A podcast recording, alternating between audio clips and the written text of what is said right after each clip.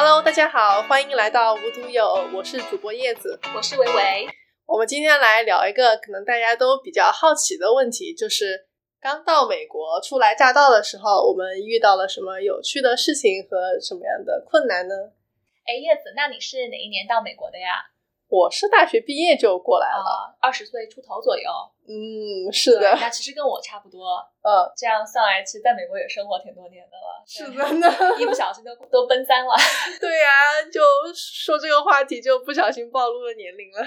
嗯，对，其实我们今天想跟大家大家聊一聊，就是我觉得是每一个就是呃移民到美国的人都会就是经历的一个阶段吧，就是说初来乍到。在美国有一部电视剧叫做《Fresh Off the Boat》，就是中文名叫做也叫做初来乍到，就是讲说呃一一对一家华裔的移民刚来美国时，他们就遇到这些文化的冲击。你要不要跟大家解释一下《Fresh Off the Boat》的字面意思？对，就是呃刚下船。怎么讲呢？是因为当年其实呃很多就是人是偷渡过来的嘛，很多很多中国劳工。他们是就坐船，然后偷渡过来，然后他们说 fresh off the boat 的意思就是说刚下船的，就刚到美国来的。呃，其实这句话是稍微有一点侮辱和贬义的在里面的。对，是的，就是可能今天呃，要不是因为那个电视剧的话，我觉得就如果你直接这样对别人说，他可能会觉得你你是在贬低他，对，你在骂他。对，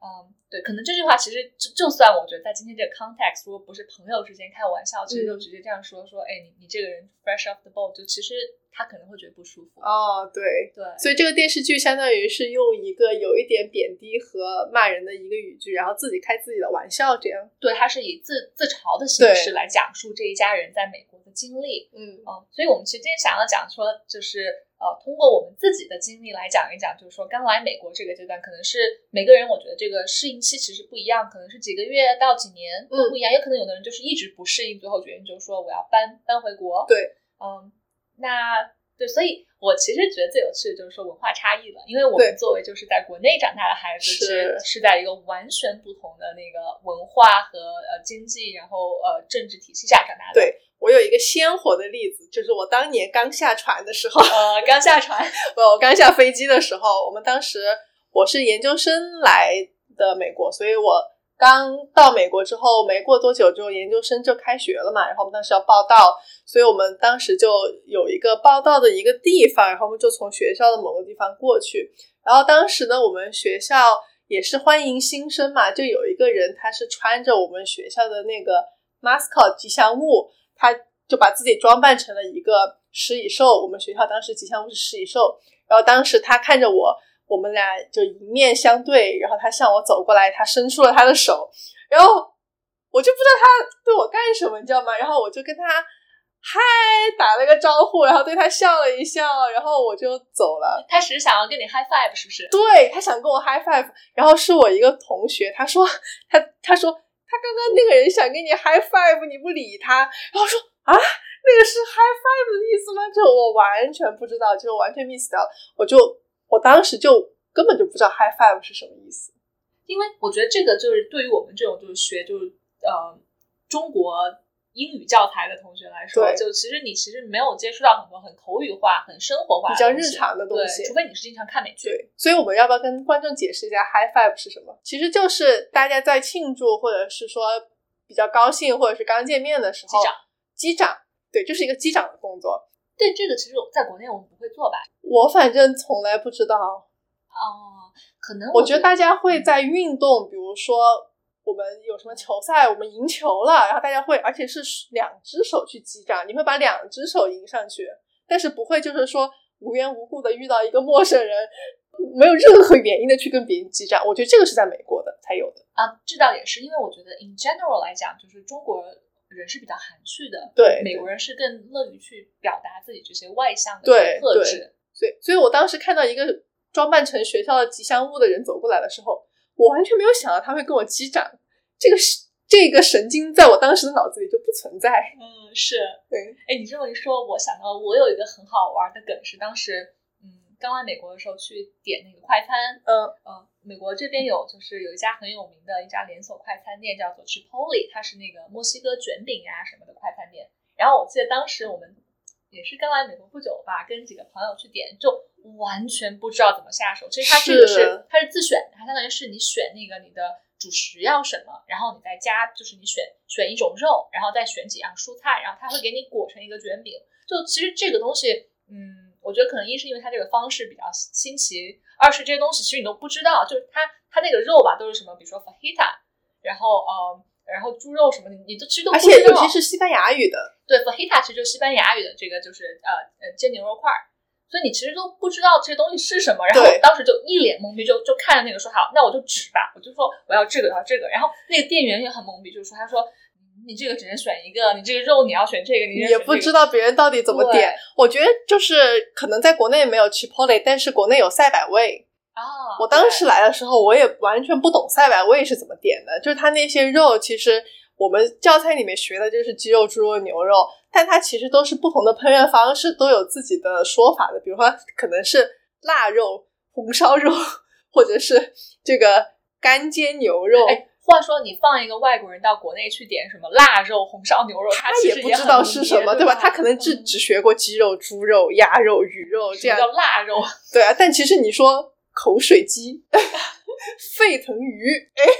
那他可能就完全不知道是什么东西。然后反过来，我们当时就是这么样一个情景。对，是，所以当时其实就觉得，呃，然后因为后面还排了很长的队，然后就因为我那个人就变成了那个卡壳的那个地方，对就就就很慢。后来就觉得涨压力特别大红了脸，然后特别尴尬，也不知道就是赶紧赶紧点完就就走吧。是我在学校当时有一个有一个赛百味，然后我也是大概点了有两三次。我前两三次去的时候就特别紧张，就排队快到我了，然后我赶紧在心里再默念一遍我要什么，然后我要什么蔬菜，然后每个蔬菜是什么名字，然后我要这个肉，然后我要几个几寸长的这个面包什么的。直到大概点了五六次之后，我才有信心，就说哦，我知道了应该怎么点。是吧？嗯，就是其实这个东西，我觉得想一想也。也就是真的就是纯粹文化差异，因为你你你放一个在美国长大小孩儿，他从小到大就吃这个长大的，对他来讲就是家常便饭，就跟我们就去点一个什么呃沙县小吃，对，什么什么重庆小面加不加蛋？哦，鸡蛋灌饼什么加蛋加薄脆，还是要这个油条，对吧？要要不要辣酱？薄脆是啥？对呀、然后什么要里要里脊肉还是要香肠？对对吧？我觉得就对，也是可以理解。对但是真的就这种笑话，其实我觉得很多人可能都会都会遇到，都会闹一个一两个笑话，然后慢慢的就适应了。对，需要通过时间来适应。那你觉得就是对于你而言，就是去适应这个美国生活、美国文化，就是最大的帮助是什么？当然，时间就跟就不同的每天去接触这些新的事物，你慢慢的就变成了熟悉的东西了。嗯，有没有什么就别的方法你可以分享的？我觉得就是，首先你要坦然的接受这件事情，你要觉得这件事情是正常的。就虽然你会紧张，对吧？后面的人都在排队在等你，但是你不要因此责怪自己。就觉得任何一个人，他到一个文化背景不一样的地方，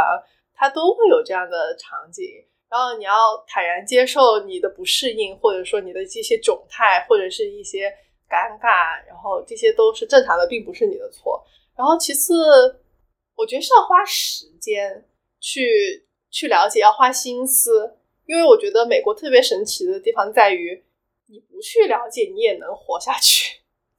对，其实你可以完全住在像就纽约的中国城，对它非常大，你完全不用讲英文。对你一句英文不讲，你也可以在美国活下去。我觉得这是你的个人的一个选择。我觉得我们听众大多数来说，还是想要说跟美国社会有更多的这种交流，或者是更深入的话，是要花时间和花精力去有意识的去学习的。是的，所以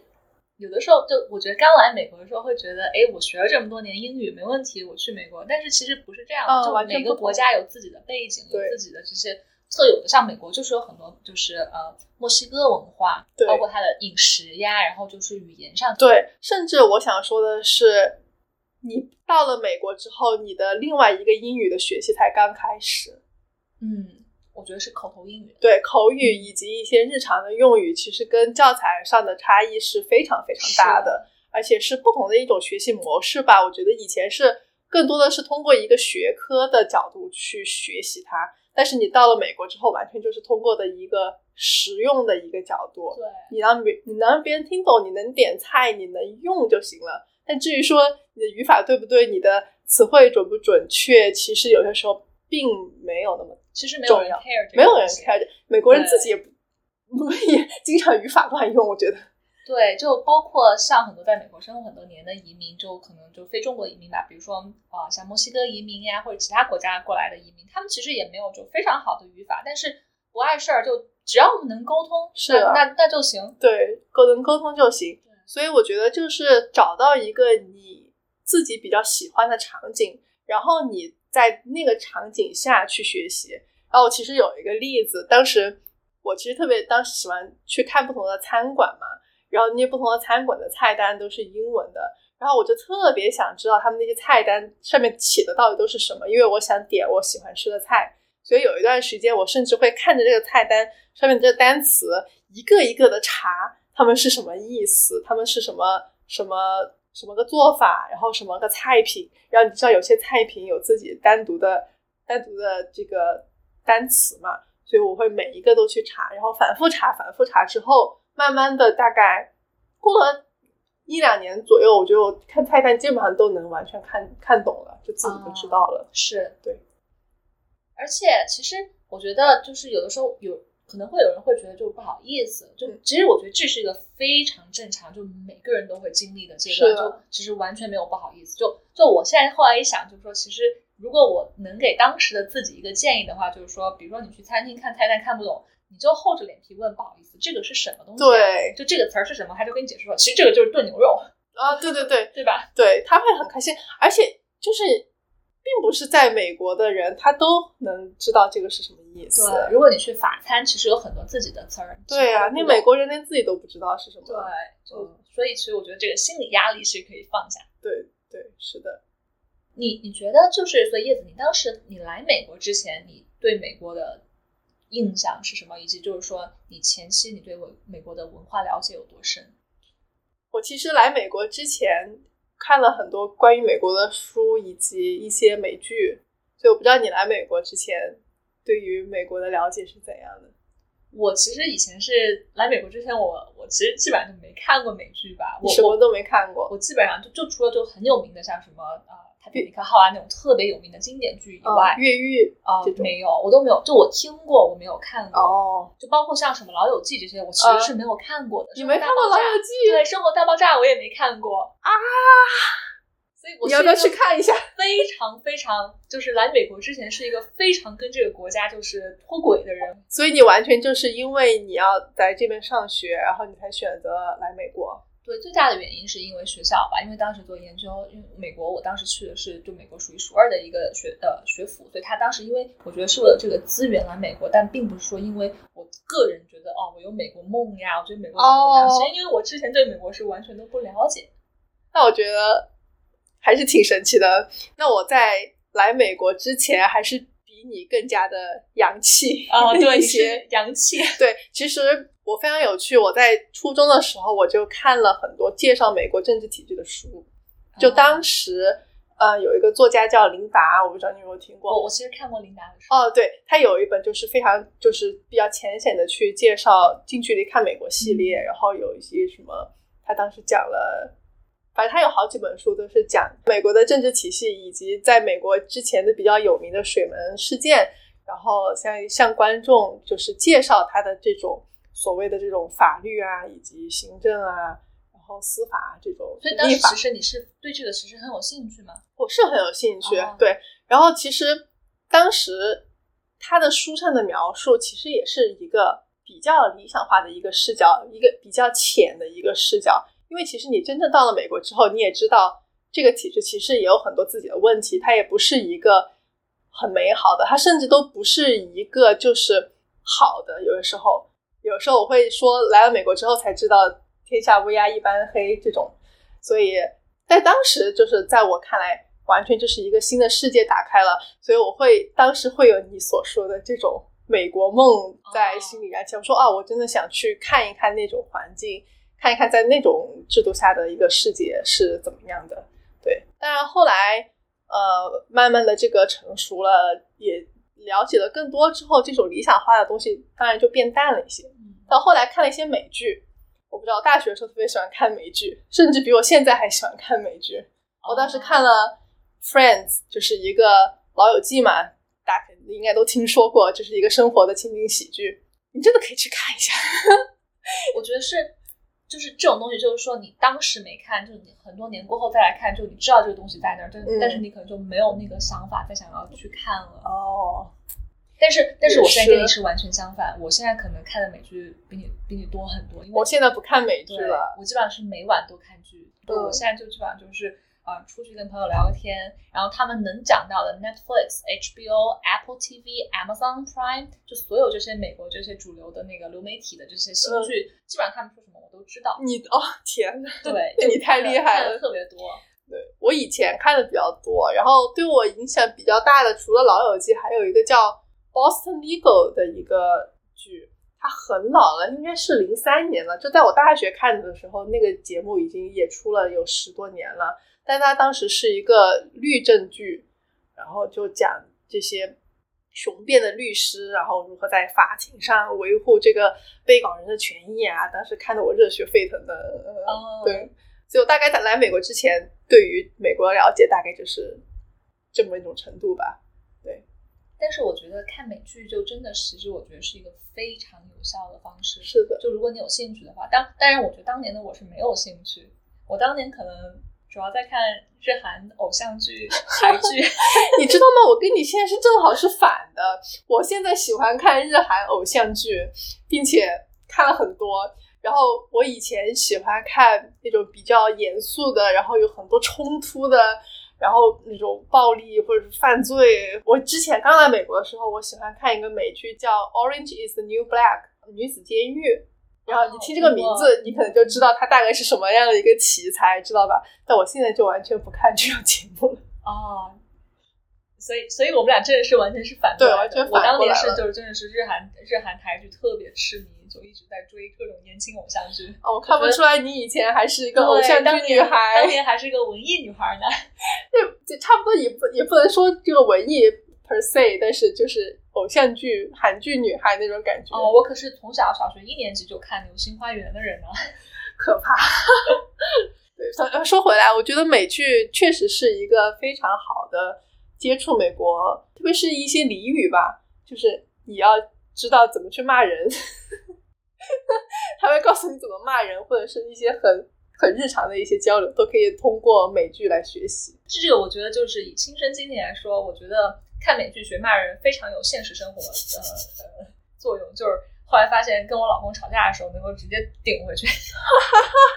说偏了，说偏了。嗯，我当时其实我来美国过后才开始看一些美剧的，就可能是因为觉得，哎，我觉得想要就更近距离的接触这个国家，可能想要说怎么去了解这些文化。我当时记得我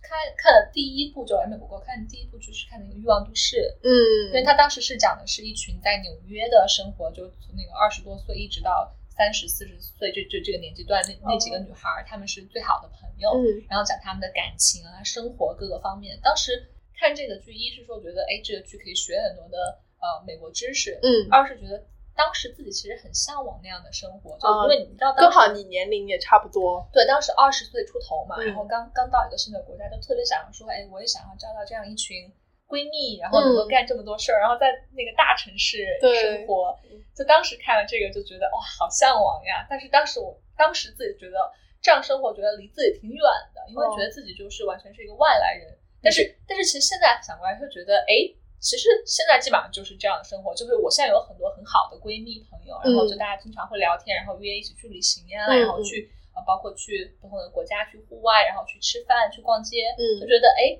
其实这么多年过来，其实自己就慢慢的就变成这样的人了。，对，我觉得就是说，这就回到一个问题，就是怎么在美国交朋友。对，你有什么心得或者是想法？哎，其实这一点我其实我觉得我还有挺多想法的。怎么说呢？因为我我觉得我算是一个在美国交了很多朋友的人，嗯就就可能我觉得就 on average 而言，我的美国朋友其实算很多的。嗯我觉得运动其实是很好的一个交流的方式。怎么说呢？我当时刚来美国的时候，其实我不是来念书的，我第一年其实是在一个研究所工作。然后当时在研究所的时候，因为你你念书嘛，你会有你会有同学，你就会很对很很能交到就是跟你同龄的朋友。但是我当时在研究所周边都是老教授，都是都是都是也，然后会有一些就跟我一样的那个研究助理呀什么的。但其实大家大家当时都很功利，因为大家都是为了升 PhD 过来的，所以其实没有时间去就这种交流，然后也没有学校组织这些就是学生活动。嗯啊。所以我当时觉得身边的朋友就交交朋友的方式太少了，我当时就说，嗯，我要不行，我要改变这个，我我想要多交朋友，因为觉得自己一个人不好玩。然后当时怎么交朋友呢？因为我当时滑雪，我当时在国内其实就开始滑雪，我我一一到美国过来，然后第一件事就把我的雪板什么全部买好了，然后我就说好，现在我会滑雪了，下一个事情我得找人。跟我去滑雪，一个人怎么滑呢？我又没有车，然后又不了解这个美国雪场规矩。嗯，然后当时就上那个 Facebook，去那个 Facebook 搜那个 Facebook Group，古早的社交软件。对对，当时当时其实还挺挺，我觉得还还算是挺流行的吧。对对对，所以古早嘛。对，当时还对暴不小心又暴露年龄了。现在可能现在小孩都用 TikTok 来搜了吧？对，嗯，anyways，但当时就去呃在那边搜说。我当时在波士顿，我就搜那个波士顿滑雪群，就就搜那个英文嘛，然后就发现有这么几个那个那个群，然后就就自己申请加进去了。哦。然后加进去过后，厚着脸皮发了一条呃那个嗯 po 文，就说：求带大家好啊，我是我我刚刚搬来波士顿，然后我热爱滑雪，然后我因为我没有车，我我愿意就是说跟你 carpool，如果你想要去雪场的话，我可以跟你一块儿去。当时其实也没有想说会有人搭理我，因为大家可能想说这个呃初来乍到，也没有人想要跟你玩吧。嗯。但是其实就只有个人回我了。哦，对。其实就是交友贴真的很多人，他们也想要去找人。对。然后有一些没有勇气发自己发交友贴的，他就会来回复你。哦，所以，所以我当时就真的是收到回复了，然后就有个人回我说，他说，哎，我们当时是十二月初嘛，他说，哎，我们圣诞节那天我们要去这个这个地儿，然后我们有车，你可以，你可以，如果你有兴趣，可以跟我们一块儿。嗯，当时我觉得抓到那个救命稻草，说，好好好，我去，我去。然后我就我就跟那个人联系，结果一发现人家是一个大的 group，人家不是一个人。哦，我其实我当时还担心说会不会是那个什么呃特别 creepy，就是有有那种就是有危险。对，然后发现别人其实是一个大的 group，然后。他们其实是一群什么？是一群在美国长大的华裔哦，就是二代。对他们，他们算是 A B C 吧，American born Chinese。OK，他们爸妈当年是移民过来的。OK，然后他们这群小孩都是在波士顿那那块儿长大的，所以他们就从小一块儿玩，就关系很好。我当时其实挺吃惊，他们愿意带上我的。对他们应该算是一个已经很熟悉彼此的一个小圈子。对，就就这个小圈子愿意接新人，当时我觉得特别吃惊。但但是我其实完全不知道，那也是缘分了。那，真的是缘分。然后我就跟着去了，我当时屁颠屁颠跟着去。然后当时其实也没想太多。我记得我当时去之前还说，哎，我觉得。会不会很尴尬？想要自己这个 fresh off the boat，英文也不太好，一会儿别人跟我聊天也搭不上怎么办？结果也，但是后来想算了，你不你不去这次就没有机会交朋友了。是啊，就去了，然后一去就，结果怎么样？结果当时拉我进群那个人，今年是我婚礼的那个 officiant，是我的见证人。哦，是他，所以你们一直有保持联系。我们不只是保持联系，他应该算是我在 Boston 最好的。啊，他现在还在波士顿吗？对他们都在。然后这，然后因为就是这次滑雪，我就进了这个 group，然后从此以后我们就经常一块玩。哇！然后我这次婚礼的时候，就是我 Boston 那个 group 全都要过来给我，就给我捧场，都要过来。就他们对我而言，算是就有点像那种娘家人的感觉。就他们真的是我很好的朋友。对，就很不可思议，就是说一条那个 Facebook 的 po 文能够让自己就结交了这么好的朋友。嗯，所以他也是。有点像是随机的看到了这么一个 po 文，也恰好看到了，然后，对他当时是后来我问过我说当时怎么你们愿意拉我进进来跟你们一块玩？因为他们那个 group 人特别多，就那个人多的时候有有几十，就他们有个小的圈子，对，有可能几十上百个人，然后每次去滑雪都是动动辄就是十多二十人一块儿去滑雪，就每次都租一个大的那个 cabin 一个小木屋，然后一群人一块儿去。然后他说愿意加我进来是因为一是他觉得。呃，你人不能总是滞留于，就是只跟自己熟悉的朋友玩，你要去接触新的人，接触新的朋友。然后二是他觉得，他看我是 Asian，因为他觉得就是亚裔，其实在美国一本来就是算一个少少数群体，对，所以亚裔更是要帮助亚裔。所以他觉得就是说，因为看我也是亚裔，他就愿意让我来，就是跟他们一块玩，就很亲切。我当时其实很感动，因为美国其实有两种 A B C，就一种 A B C 是非常排斥呃 fresh off the boat，就他们其实不太愿意跟新来的呃亚裔玩儿，嗯但是他们算是另一种，他们就是非常愿意包容你，然后愿意就是说我们都是亚裔，我们要团结这种感觉。嗯嗯嗯嗯，对，所以当时其实还挺感动的。对，我觉得这个真的很难得，然后也算是缘分，然后一直持续到现在，然后对，也是这么多年的朋友了。所以我觉得我想说的就是说，我觉得运动是一个很很很好的交友的方式，因为运动我觉得它很纯粹。比如说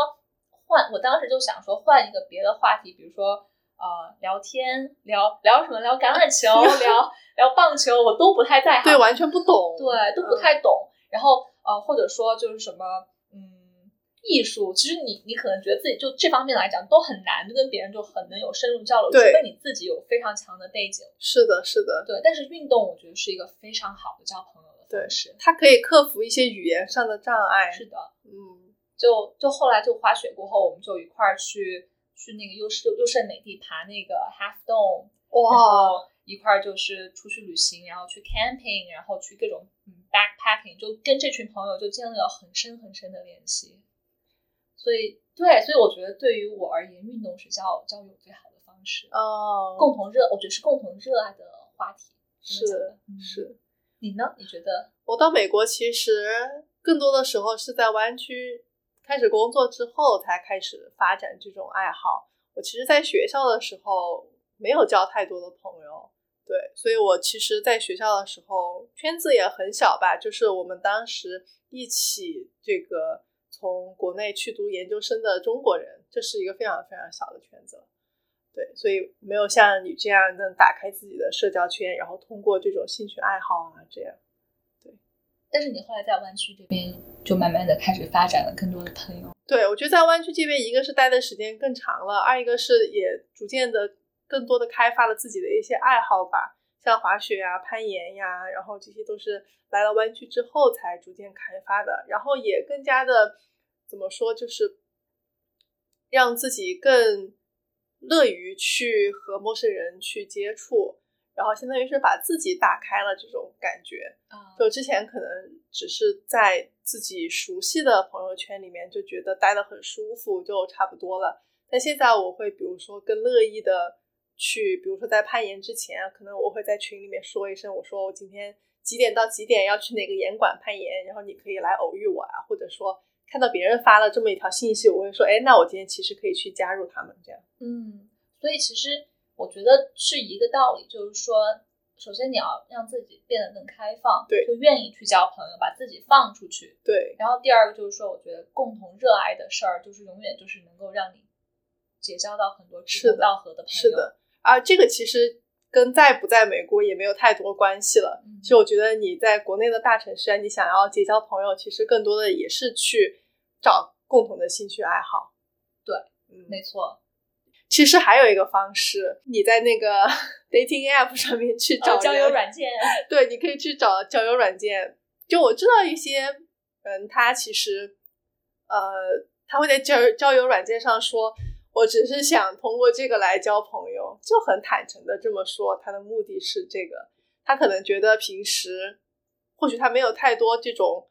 呃爱好，会需要跟人一起去做，就是他的爱好就是自己，比如说看电视剧啊，或者是看动漫啊这样，然后他就，但是社交软件，但是那个 dating app 你就可以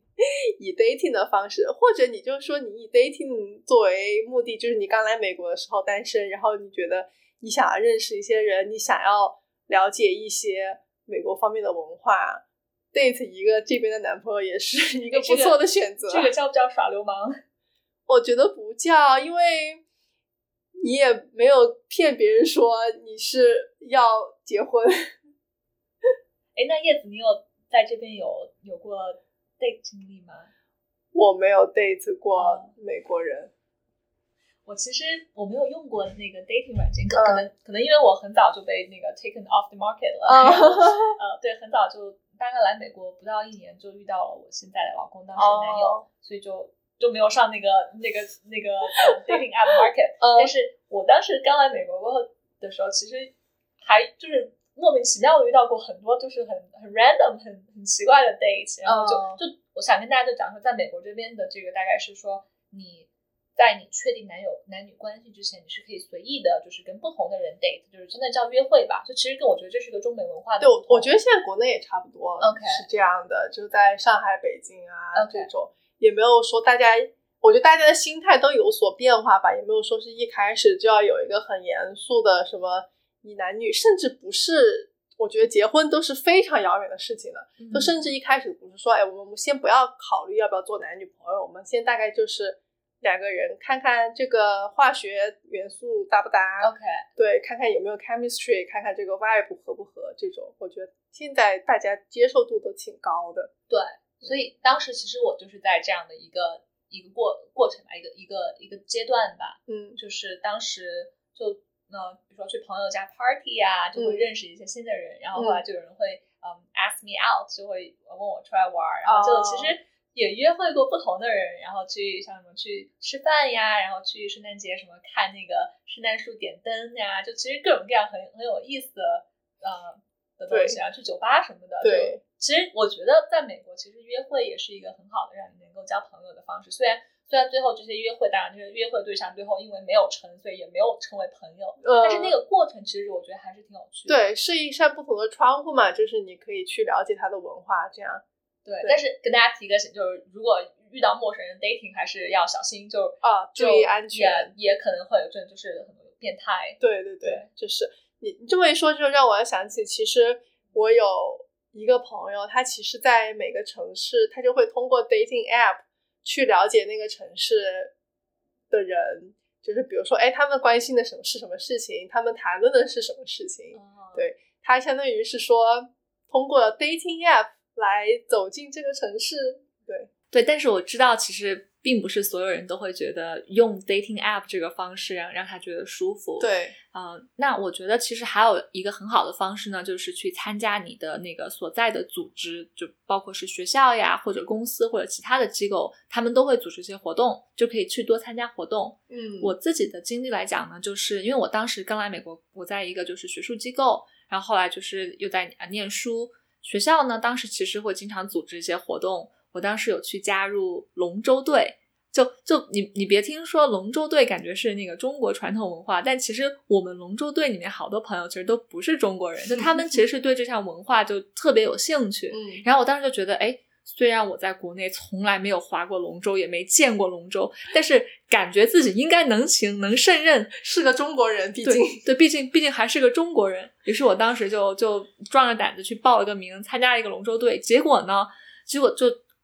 我我们那个龙舟队吧，我跟着龙舟队一起去各大城市比赛。我们在那个新英格兰地区去了好多城市比赛，然后还去了一次中国。就当时中国这边贵州有一个贵州市呃一个什么一个市委，他们在举办一个国际龙舟节，然后就邀请了好多美国高校的呃那个龙舟队过来。所以你是以美国代表美国高校去中国参加了龙舟队的比赛，对，没错，我我作为那个美国某某美国高校的那个龙舟队队员，代表了学校来中国，嗯、参加龙舟队比赛。然后我爸妈当时还专门跑到贵州来看我。他说：“虽然我这个女儿是中国人，但是我好像是要给美国学校加油，这感觉特别奇怪特。别逗，就是当时当时特别自豪，觉得自己是那个 sponsored athlete，就当时是那种就是。哦，就是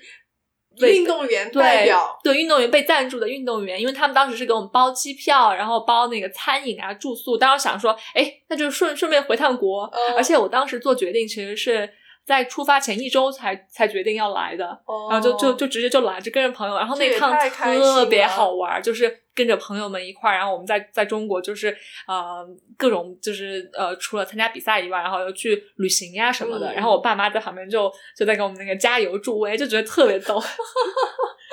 对，那那也是一个很好的参，就是认识伙呃朋友的方式。然后后来我还参加学校组织的，比如说像学校的滑雪呀什么的，就跟着一群朋友一块儿出去。就我觉得就是最主要就是要走出自己的舒适圈，多、嗯多出去结交朋友。一旦你出去把自己放出去了，朋友就来了。是的，是的，而且我觉得就是如果说，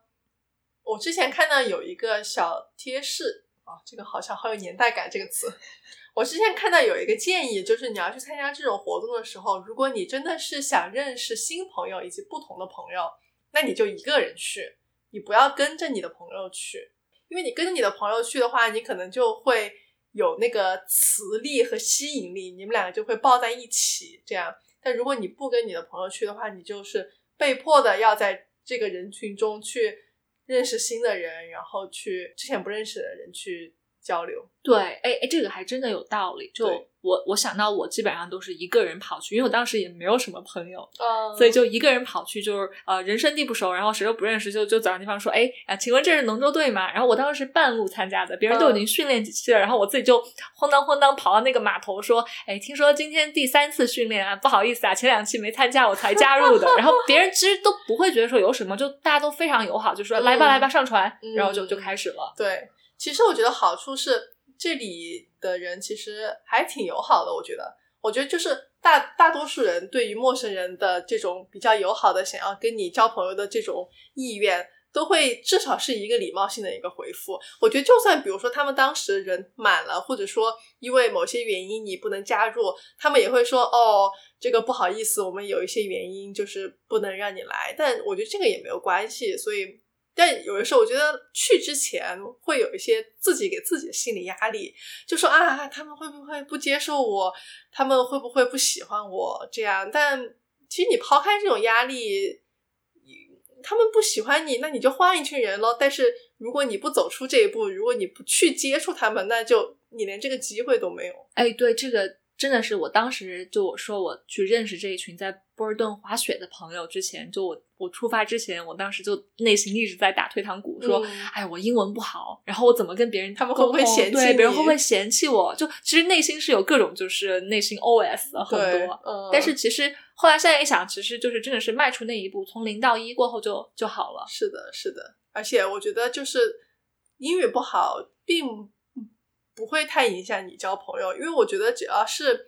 你表达情绪有各种不同的方式，你只要是一个友善的、一个开放的、愿意接受新的东西、愿意学习的一种心态去，然后我觉得别人都会很欢迎你。我觉得像以前我会有包袱，比如说别人说到什么事情我不懂的，但我就会就是带过，就是别人笑也会跟着一起笑，但其实我根本就不知道他们在笑什么。但现在我就别人说个什么东西，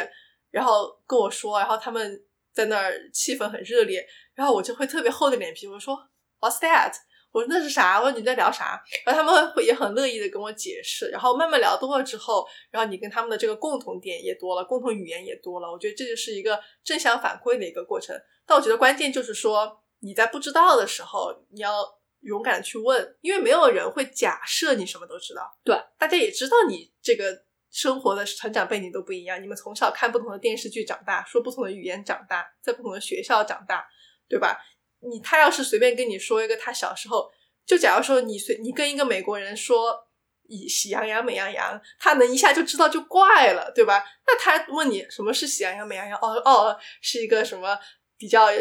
这个有趣的电视剧，里面都是比较搞笑的这种。那这样你们一来就交流上了嘛？交流上了之后，他懂了，然后他之后再跟别人说的时候，他就有了更多这种文化上面的知识。对，就是我是觉得交朋友这个过程其实是一个求同存异的过程，就你其实没办法跟别人就所有东西都是同的，你肯定是有不一样的。就像你说，我们的成长背景啊、文化背景啊什么的是不一样的，但是我们其实没必方没必要有包袱，就就你你觉得他不知道的，你给他分享你的经历，然后你不懂的，你可以多问。但是慢慢的，你们就会有更多的同，然后异就会变得更少了。对，对当你有了更多的同的时候，你会发现，哎，我们其实能找到共同的笑点了，然后有很多很多可以共聊的话题。，对所以我觉得说到底吧，其实我觉得是不管是种族呀，或者性别，或者宗教信仰，其实所有人，我觉得到底层上来讲都是一样的，就是嗯 we're all human，我们都是这个地球上生活的人，只不过是因为我们在地球上的这个不同的这一块儿生活。导致了说我们经历不同，但是嗯其实放到底层来讲，我们人所需要的呃友情，然后爱、连接，其实这东西我觉得都是我们大家都共通的。对对，比如说你关心他周末在干什么，其实就是人类共通的嘛。比如说你跟同事聊天，一个常见的一个套路就是问别人周末干啥，对吧？星期一、星期二问周末干啥，星期四、星期五问你下周末干啥，是吧？我觉得这就是你关心别人在干什么，然后有他有什么样的爱好，然后你去听他周末的有什么故事，然后你再比如说呃发表一下你自己的想法，或者说你就呃给别人鼓鼓掌啊，这种都是就这种东西都是相通的。是，就是人与人之间，我觉得这个连接就真的是，嗯、不需要就是任何就是语言呀什么的层面的这个东西，就我觉得是一直存在的。是的，是的，对对，所以我觉得就是呃，一方面是学习吧，然后另外一方面其实也是一种心理上的一种心态上的一种接受。是，嗯，我觉得像其实这期话题我们是在讲说来美国的这个时间我们怎么适应美国，但我觉得其实把它放到另外一个层面来讲，就是说对于一个人他进入一个新的环境，或者说他就是在现在的这个旧的环境，怎么能让自己更开放，怎么能够去就是接触到更多的朋友，然后去让自己的生活框架嗯更少一些。对对对，就是不要有一些一些既定的假设，说我要怎么生活。对我觉得，特别是在这种文化差异特别大的地方，有的时候你跳出你原来的这个盒子，或者是你跳出你原来这个圈子，有时候你能有一些意外的这种收获和惊喜。是，就那如果是听众朋友，比如说像你，如果你没有换一个新的环境，可能你会想说，哎，那那我怎么做呢？我觉得其实这个其实不矛盾的，就。就算比如说你现在你你在上海这个城市工作，你你生活了好多年，你觉得自己好像就已经是对身所有身边的这些朋友呀，然后新的事物都适应了，其实不是的。你可以想，比如说你可以去参加一个新的组织，比如说去加入一个羽毛球羽毛球聚会，对，或者说去玩玩什么飞盘什么的，就是都是你之前没有玩过的活动，而去接触这些新的事物，让自己走出自己舒适圈，这个过程其实就是在帮助你打开一扇门，让你去就是认识更多新的朋友，然后去尝试生活中更多的可能性。是的，是的。我觉得很多时候，就虽然我在这里已经住了很久了，然后有些朋友其实我是最近这一两年才认识的，然后我也很开心认识他们，然后他们也带给我生活当中一些很多不同的视角吧。然后我之前有时候会觉得，我在这个地方待了很久了，哦，那我是不是其实就已经过了那个阶段了，或者说还是怎么样的，就会会给自己心理上的有一些障碍。但是我现在觉得，就是我想要交朋友，我其实无论我来这个地方多久，是出来还是来了很来了很久，我都可以去交朋友。然后我，呃，通过自己的兴趣爱好，或者说通过某一些这种呃社社群，然后一些软件，然后我都可以